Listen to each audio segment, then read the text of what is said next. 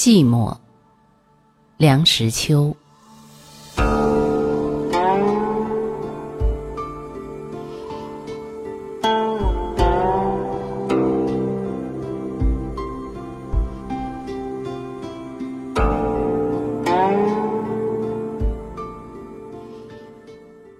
寂寞是一种轻浮。我在小小的书斋里焚起一炉香，袅袅的一缕烟线笔直的上升，一直戳到顶棚，好像屋里的空气是绝对的静止，我的呼吸都没有搅动出一点波澜似的。我独自暗暗地望着那条烟线发怔。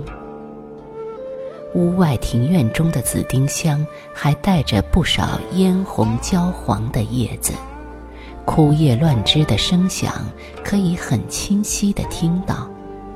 先是一小声清脆的折断声，然后是撞击着枝干的磕碰声，最后是落到空阶上的拍打声。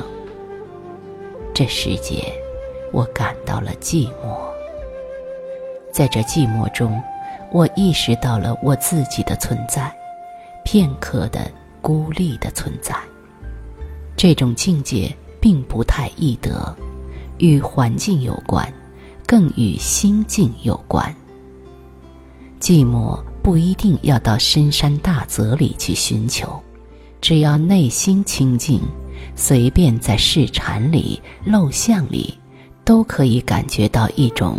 空灵幽逸的境界，所谓心远地自偏是也。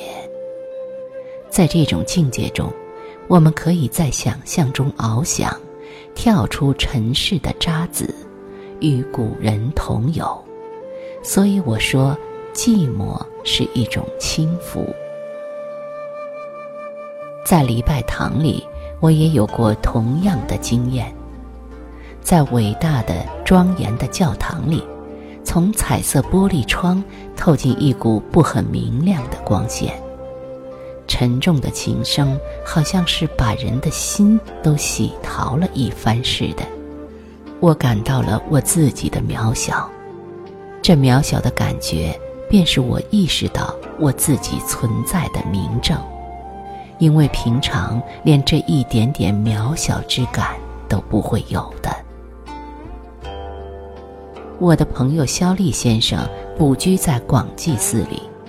据他告诉我，在最近的一个夜晚，月光皎洁，天空如洗，他独自踱出僧房，立在大雄宝殿的石阶上，翘首四望。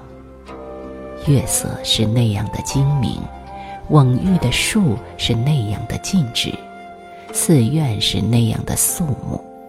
他忽然顿有所悟，悟到永恒，悟到自我的渺小，悟到四大皆空的境界。我相信一个人常有这样的经验，他的胸襟自然豁达辽阔。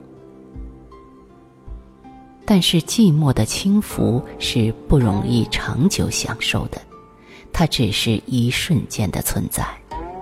世界有太多的东西，不时地提醒我们，提醒我们一件煞风景的事实：我们的两只脚是踏在地上的呀。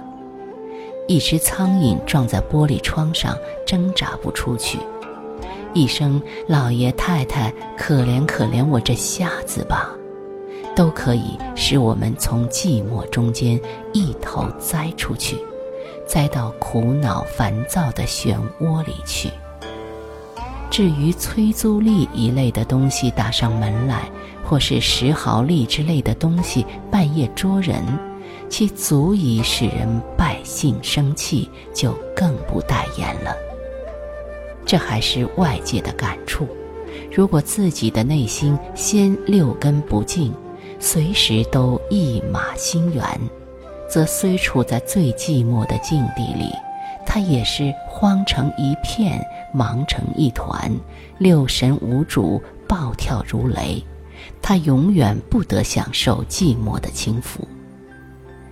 如此说来，所谓寂寞，不即是一种唯心论，一种逃避现实的现象吗？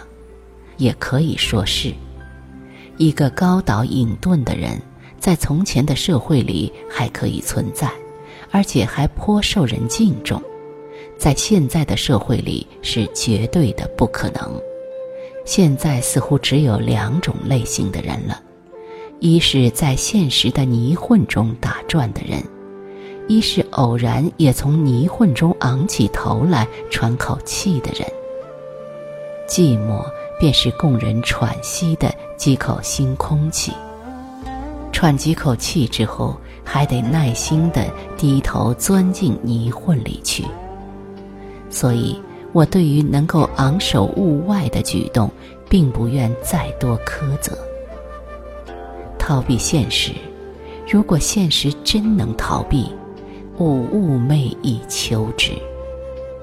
有过静坐经验的人应该知道，最初努力把握着自己的心，叫他什么也不想，而是多么困难的事。那是强迫自己入于寂寞的手段。所谓参禅入定，完全属于此类。我所赞美的寂寞，稍异于世。我所谓的寂寞。是随缘偶得，无需强求。一刹那的妙悟也不嫌短，失掉了也不必怅惘。